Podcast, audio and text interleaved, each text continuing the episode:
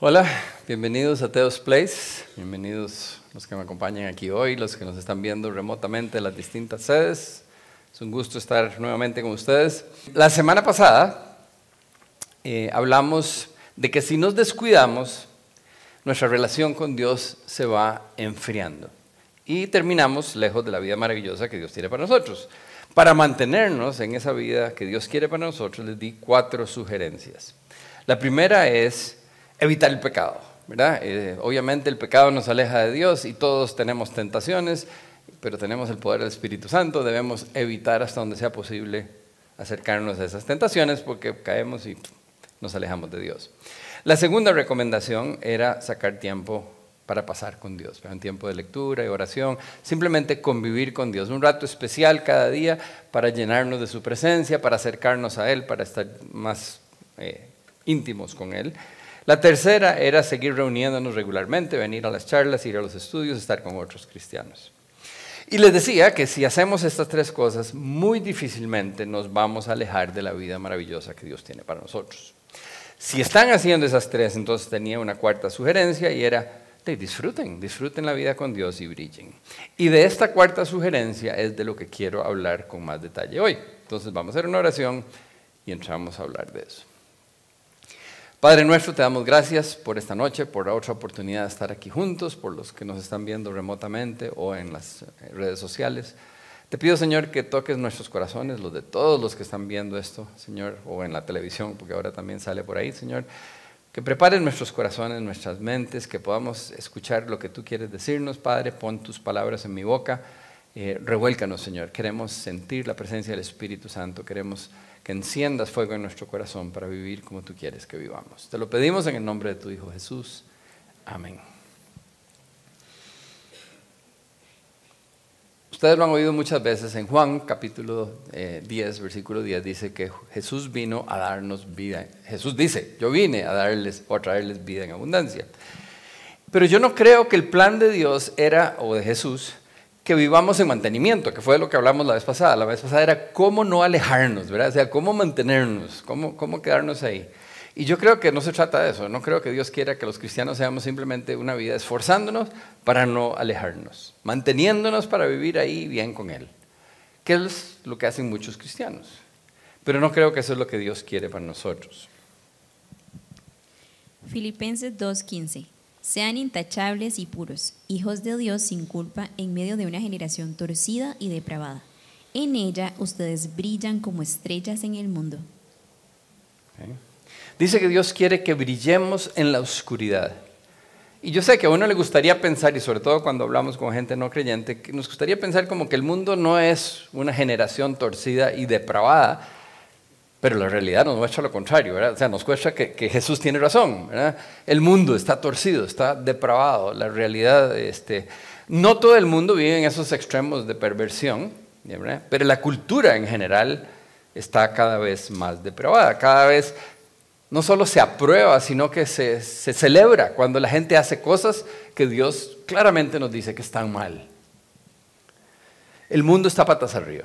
Y el que no se ha dado cuenta es porque está patas arriba, ¿verdad? Cuando uno está patas arriba, todo se ve normal si todos los demás están patas arriba.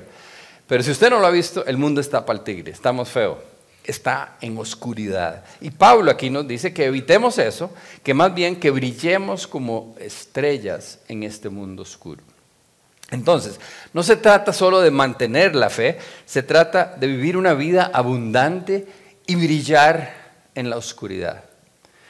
Jesús, hablando en el Sermón del Monte, nos dice lo siguiente. Mateo 5, 13, 14. Ustedes son la sal de la tierra, pero si la sal pierde su sabor, ¿cómo lo recobrarán? Ya no sirve para nada, sino para que la gente la deseche y la pisotee. Ustedes son la luz del mundo. Una ciudad en lo alto de una montaña no puede esconderse. Tampoco se enciende una lámpara para cubrirla con una vasija. Por el contrario, se pone en el candelero para que alumbre a todos los que están en la casa. Hagan brillar su luz delante de todos, para que ellos puedan ver las buenas obras de ustedes y alaben a su Padre que está en los cielos. Jesús termina estos, estos versículos diciendo exactamente lo mismo que Pablo, que debemos de brillar en la oscuridad, brillar para alumbrar a los demás. Pero no nos adelantemos, vamos a empezar con el primer versículo que acabamos de leer. Mateo 5:13. Ustedes son la sal de la tierra, pero si la sal pierde su sabor, ¿cómo lo recobrarán? Ya no sirve para nada, sino para que la gente la deseche y la pisotee. ¿Qué habrá querido decir Jesús cuando dice, ustedes son la sal de la tierra, la sal del mundo? Estos, durante años la gente ha estado discutiendo, ¿qué habrá querido decir Jesús con eso?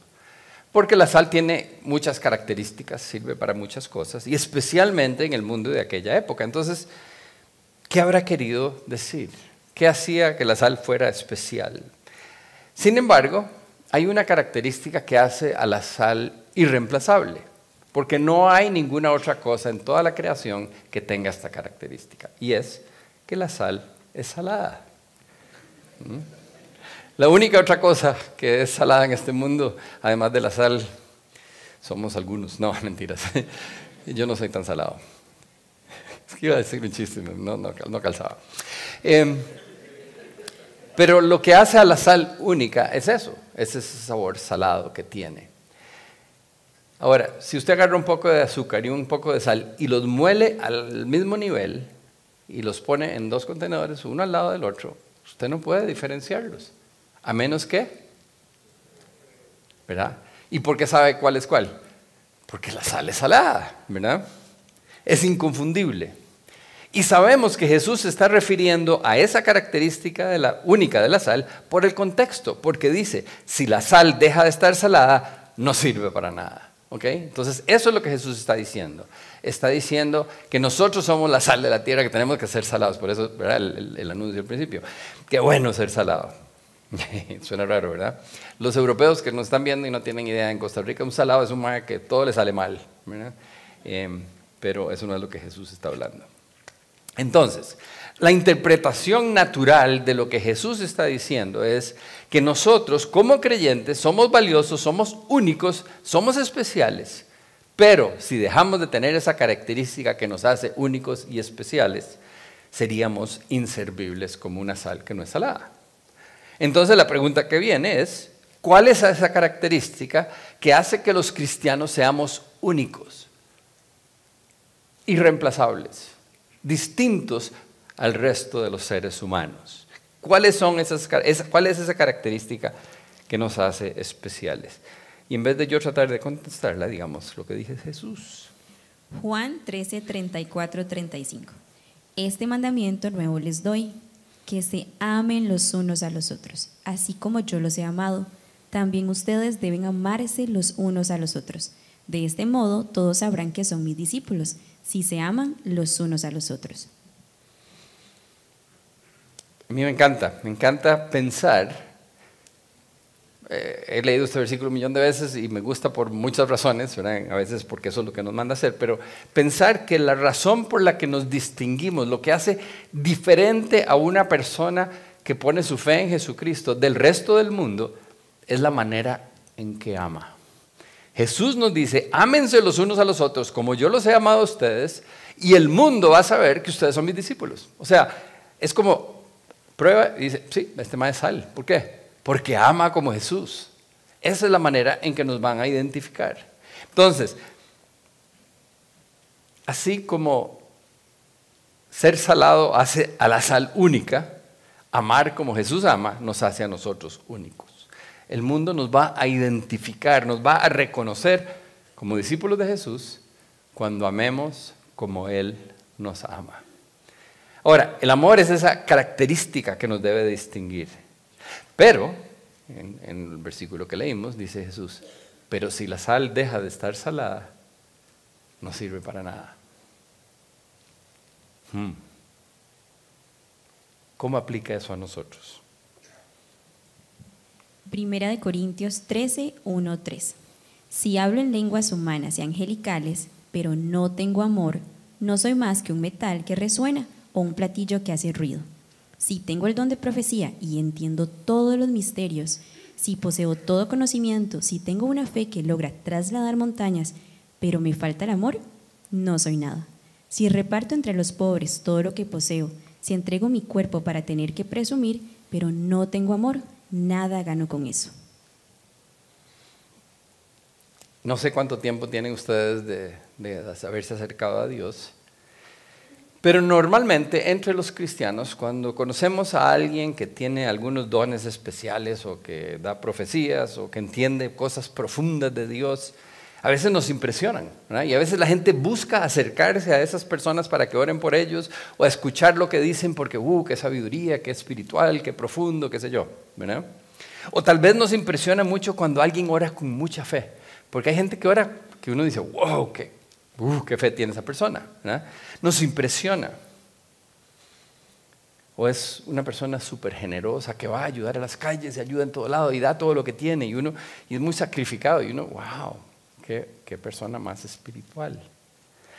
San Pablo dice que podemos ser cualquiera de esas cosas, pero si no tenemos amor, de nada sirve. Que esas no son las características de un cristiano maduro, de una persona espiritual, que nos equivocamos cuando nos impresionamos por eso, que esa no es la identificación de un verdadero discípulo de Jesús, lo que nos debe identificar es el amor, la manera en que nos amamos los unos a los otros. Entonces, Podemos tener dones, dar profecías, orar con fe, sacrificarnos por los demás. Podemos impresionar a otros cristianos, pero si no amamos como Jesús nos ama, somos como una sal que perdió su sabor. No sirve para nada. Está duro, ¿verdad? Están, agarrando lo que estoy diciendo. Porque puede ser que, estoy tirando piedras así para el techo. La gente me oye a mí hablar y dice, ah, ese madre parece que sabe mucho. Yo diría, vayan de loco, el, doctor de los oídos, no me oyó bien, ¿verdad? Eh, y se pueden impresionar porque alguien está hablando. Pero si no ven amor en mi vida, de nada sirve. Soy como una sal que perdió su sabor. Y eso aplica para cada uno de nosotros. Nuestra vida debe demostrar el amor de Dios y podemos obviamente mostrarlo en nuestra manera de hablar y conocimiento y de servicio y todas estas otras cosas que dijimos, siempre acompañadas de amor. Pero no debería sorprendernos que Dios diga que si hacemos estas cosas sin amor no tienen ningún valor. Porque Jesús nos había dicho que esa clase de amor es la que nos distingue como discípulos. O sea, que sin amor, no importa lo que hagamos, no reflejamos ser parte de la familia de Dios. Ustedes han oído ¿verdad? que dicen que de tal palo tal astilla.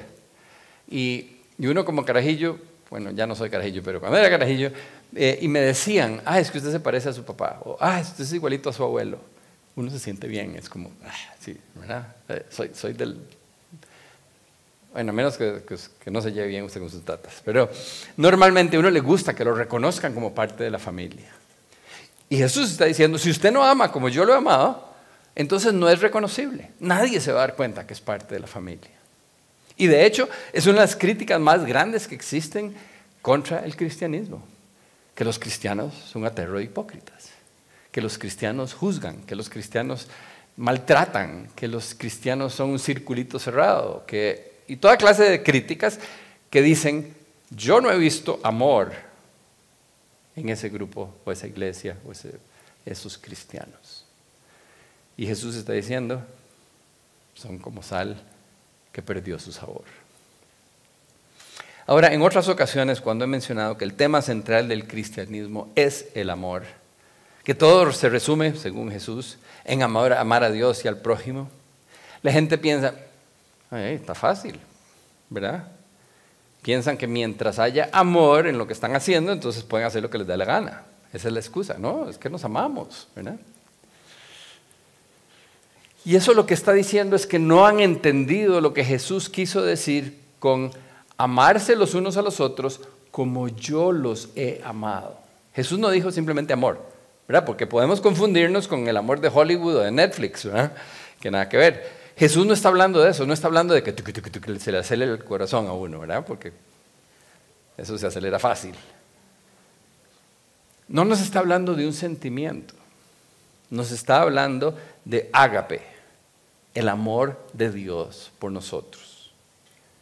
Ahora, no tenemos tiempo de estudiar a profundidad ese amor ágape, algún otro día podemos tratar de dedicárselo en algún estudio, pero podemos leer la descripción que le da Pablo a ese amor. Primera de Corintios 13, 4, 7. El amor es paciente, es bondadoso, el amor no es envidioso ni presumido ni orgulloso, no se comporta con rudeza, no es egoísta, no se enoja fácilmente, no guarda rencor. El amor se deleita, no se deleita en la maldad, sino que se regocija con la verdad. Todo lo disculpa, todo lo cree, todo lo espera, todo lo soporta. Y yo no sé cuándo, o si ustedes en algún momento, cuando conocen a una muchacha, llegan y le dicen, yo soy paciente y soy bondadoso. Y no soy envidioso, ni presumido. O lo demuestran con su manera de vivir. ¿eh? Por lo general, nadie trata de impresionar a la doña con eso, ¿verdad? Sino con otras tonteras que nos dicen en Hollywood y Netflix.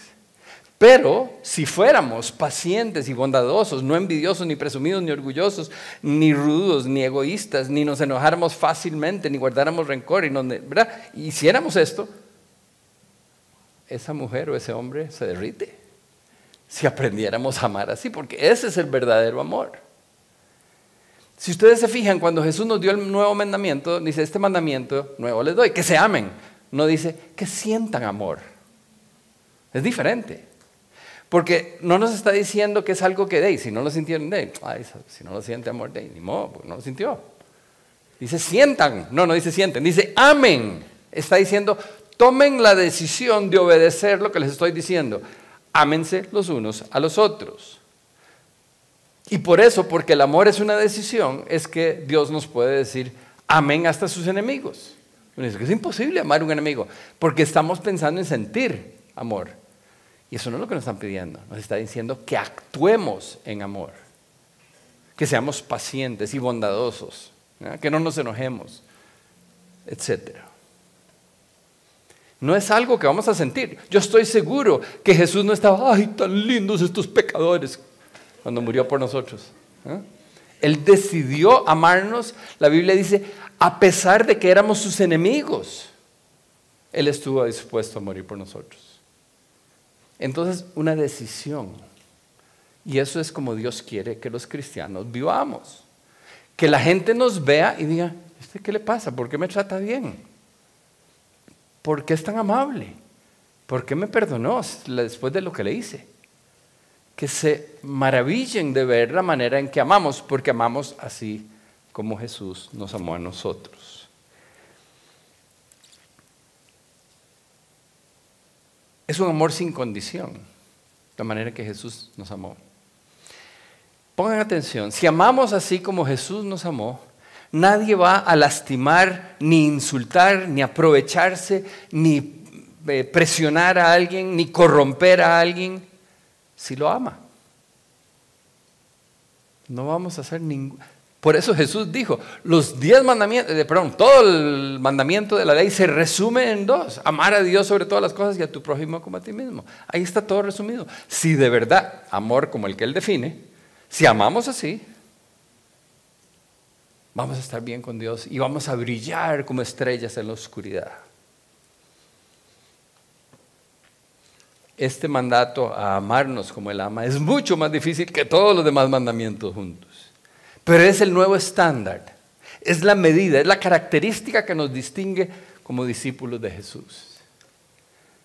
Ahora, yo no puedo decir que siempre y que todos enteros podamos amar de esa manera. Pero sí estoy orgulloso de decir que muy a menudo, cuando, porque una de las preguntas que yo le pregunto a la gente es, ¿y cómo vino Teos? ¿Cómo vino a parar aquí? ¿verdad? Algunos de ustedes me han oído preguntarles. ¿Y quién lo invitó? ¿Y, y, y cómo le ha ido? Y a menudo la gente me dice, vine porque tal y tal me invitó, porque vi un cambio en su vida, porque había algo especial.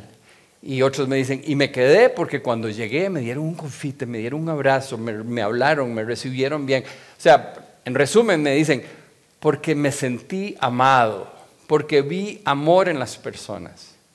Y yo sé que no siempre es así, algunos de ustedes dicen, no, yo no vuelvo aquí, porque a mí no me recibieron bien, pero a la mayoría los han recibido bien y ojalá y hoy al final todos se dediquen a amar a todo el mundo ahí, vea como Jesús, no, no del otro lado, este, a mostrar amor, porque así debe ser la vida del cristiano.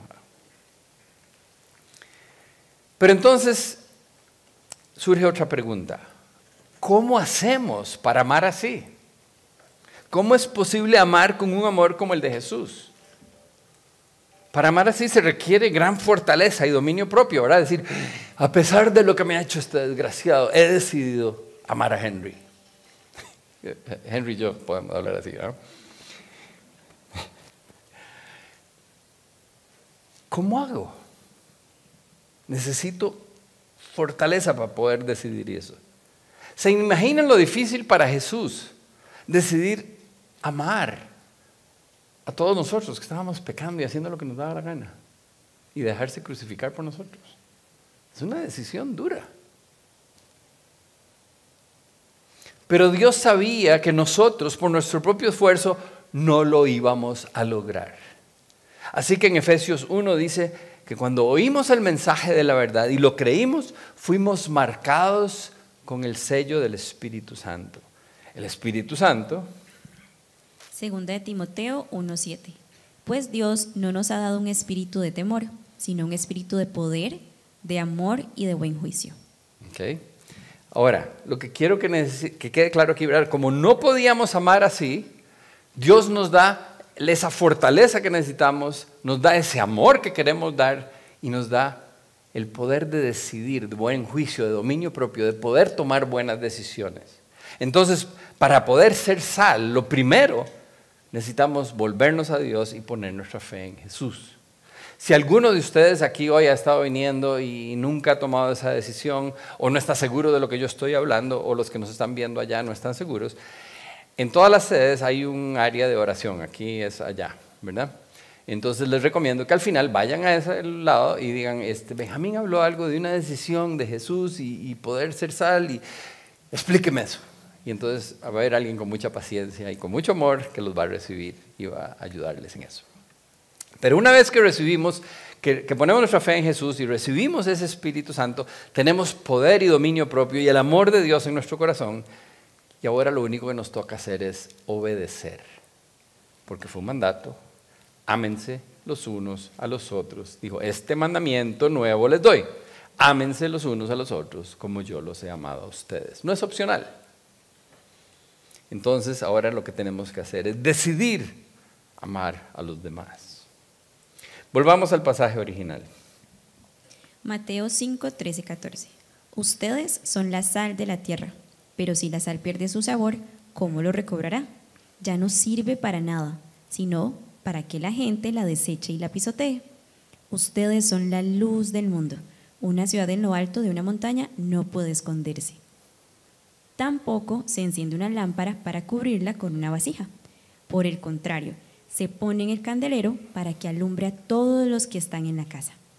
Hagan brillar su luz delante de todos para que ellos puedan ver las buenas obras de ustedes y alaben a su Padre que está en los cielos. Okay. Entonces empezó diciéndonos que somos sal y que no debemos de perder esa cualidad que la hace única. Y después nos llama a ser la luz del mundo y dice que no se debe esconder, sino más bien se pone en alto para que alumbre a todo lo demás. Nos pide que nuestra, nuestra luz brille delante de la gente. Ahora, los que tienen más años de ser cristianos, hay unos que tienen varios años, un buen poco de años, padre. No tantos como yo, pero un buen poco de años. Mm, ya veo, hay más de uno aquí que tiene años.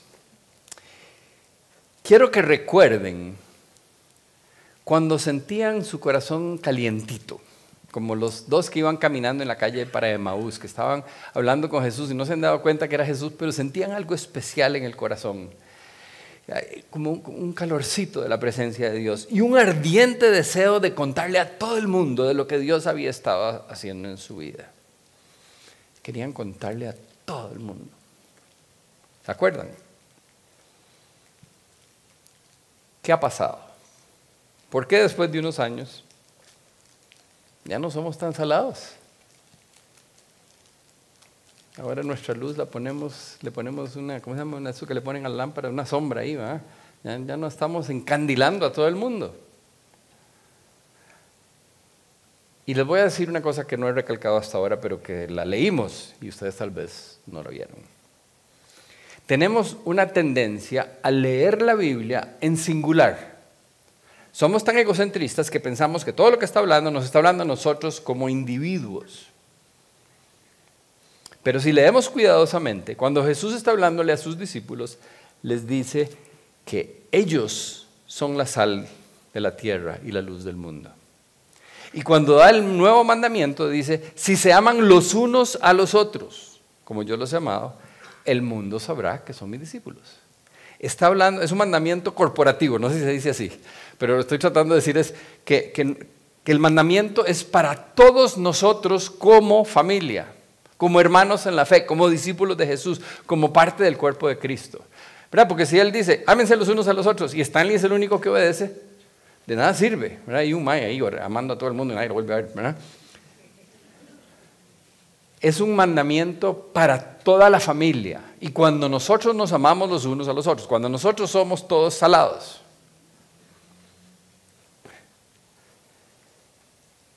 ¿qué estoy tratando de decir? Déjenme ponerles una analogía. En una fogata, digamos que Jesús es el fuego que está ardiendo ahí. Y nosotros somos los troncos que están en el fuego de la fogata. Y nos llama a estar juntitos a Él, pegados a Él, porque Él es el que prende fuego y ahí entre todos nos mantenemos calientes los unos a los otros. Su amor es contagioso, esa fogata arde. Pero si nos separamos del resto de la familia, si sacamos un tronco fuera de la fogata, separa del fuego, se separa del resto de los troncos, rapidito se enfría. Y así es nuestra vida. En mi experiencia, tengo, ya perdí la cuenta, pero 40 y resto de años de ser cristiano, hay dos cosas que atizan el fuego de mi corazón. Primero, compartir con otros creyentes que son muy salados, que brillan como estrellas. ¿verdad? Y con bebés espirituales que están viviendo su primer amor. Cuando estoy con esa gente, con los que son más, más salados que yo, ¿verdad? Que, que verdaderamente tienen mucho sabor como cristianos, aman.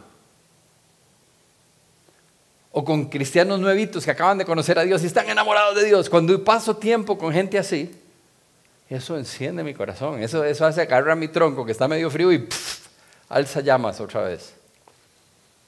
Por eso me encanta ir a los campamentos, ¿verdad? Ese es eh, anuncio, en diciembre hay uno.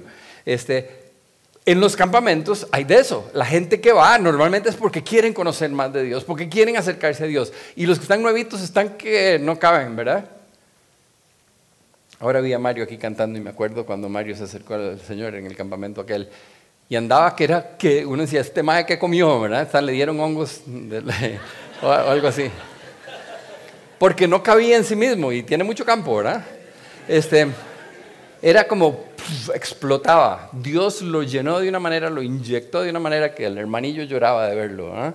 Era una cosa impresionante. No sé si todavía brilla así, pero en ese momento. Y, y yo salí brillando. Bueno, tal vez no sé, los demás dirán, pero yo por dentro sentía como que, ¿verdad? El ver a Dios trabajando en las personas en los campamentos me hace, me levanta a mí, me, enamora de Dios otra vez, hace que yo brille, hace que yo sea más salado. La presencia de Dios en ellos a veces me da envidia. Así empieza, yo creo, es envidia de la buena, ¿verdad? Porque ellos no, ellos no tienen que dejar de ser así para yo ser así. Pasando tiempo con personas así, uno se contagia, reavivan al Espíritu Santo en mí. Y la segunda cosa que atiza el fuego en mí es lo que Jesús pide en el versículo de Mateo. Dejar brillar mi luz y compartir las buenas noticias con los que todavía no lo conocen. Yo sé que muchos de ustedes les da miedo, no saben qué decir, entonces lo traen aquí. Pero igual, ustedes logran traer un amigo para que Dios le toque el corazón y Dios le toca el corazón y ustedes salen, ¿verdad? Uno siente la presencia de Dios. Volvamos a Mateo. Mateo 5:16. Hagan brillar su luz delante de todos, para que ellos puedan ver las buenas obras de ustedes y alaben a su Padre que está en los cielos. Esa pequeña luz que hay en nosotros es suficiente para que otros se acerquen a Dios. Y yo sé que muchos de ustedes. Y, no sé, algunos de ustedes que tienen, que, les nace, que, que, no pueden aguantar las ganas de hablar de Jesús. Y, a todo el mundo le cuentan. Y algunos de ustedes invitan a todo el mundo. Y no todos los que vienen le entregan la vida al Señor, pero el solo hecho de que hayan venido ya ustedes vienen contentos, ya sienten alegría en el corazón de que hay posibilidad de que esta persona conozca el amor de Dios. Cada vez que le ayudamos a alguien a volverse a Jesús, cuando el fuego de, Jesús penetra en ese corazón, hasta que salen chispas, ¿verdad? Y esas chispas nos encienden a nosotros otra vez. El gozo que se siente cuando alguien se vuelve al Señor es, es incomparable. No hay dos experiencias parecidas a esa. Él empieza a ser parte de la familia de Dios, empieza a ser nuestro hermano. Y es un momento intenso. O sea, eh, si no me. O sea, a ver, tengo 40 y resto de años de estar haciendo esto. Y Dios me ha dado la bendición de que casi siempre que presento el Evangelio, alguien entrega la vida al Señor. Y, yo salgo de aquí como si me hubiera fumado un montón de mota, la verdad. Yo salgo así, como elevado, ¿verdad? Los que les gusta el guarito, en vez de tomar guaro, evangelicen, sale más barato. Y, no se sienten mal el día siguiente, además. Se sienten bien, ese león.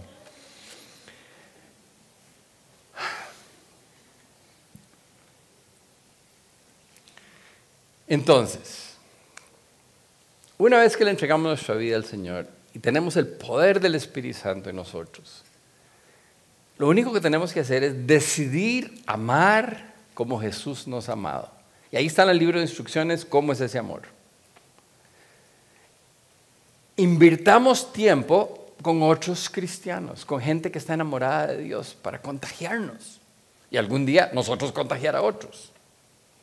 Y una vez que ya estamos bien encendidos, entonces dejemos nuestra luz brillar para que la gente vea que somos discípulos de Jesús y ellos quieran conocerlo también y disfrutar de esa vida maravillosa. Vamos a orar. Padre nuestro, yo te doy gracias porque es imposible para nosotros amar así y tú nos pides que amemos y nos das la herramienta necesaria, el poder y la presencia del Espíritu Santo en nuestros corazones. Pero te pido, Señor, que nos ayudes a permitir que tu Espíritu Santo tome control que podamos verdaderamente decidir amar y, dejar que el poder del Espíritu Santo nos guíe para amar a todo el mundo como tú nos has amado a nosotros. Que la gente nos vea y diga, oh, yo quiero ir ahí porque esa gente se ama de una manera impresionante.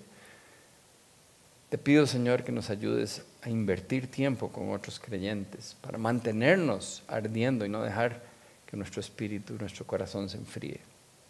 Y te pedimos, Señor, que nos permitas la, la, oportunidad de brillar en la oscuridad para que otros te conozcan. Te pido todas estas cosas en el nombre de tu Hijo Jesús. Amén.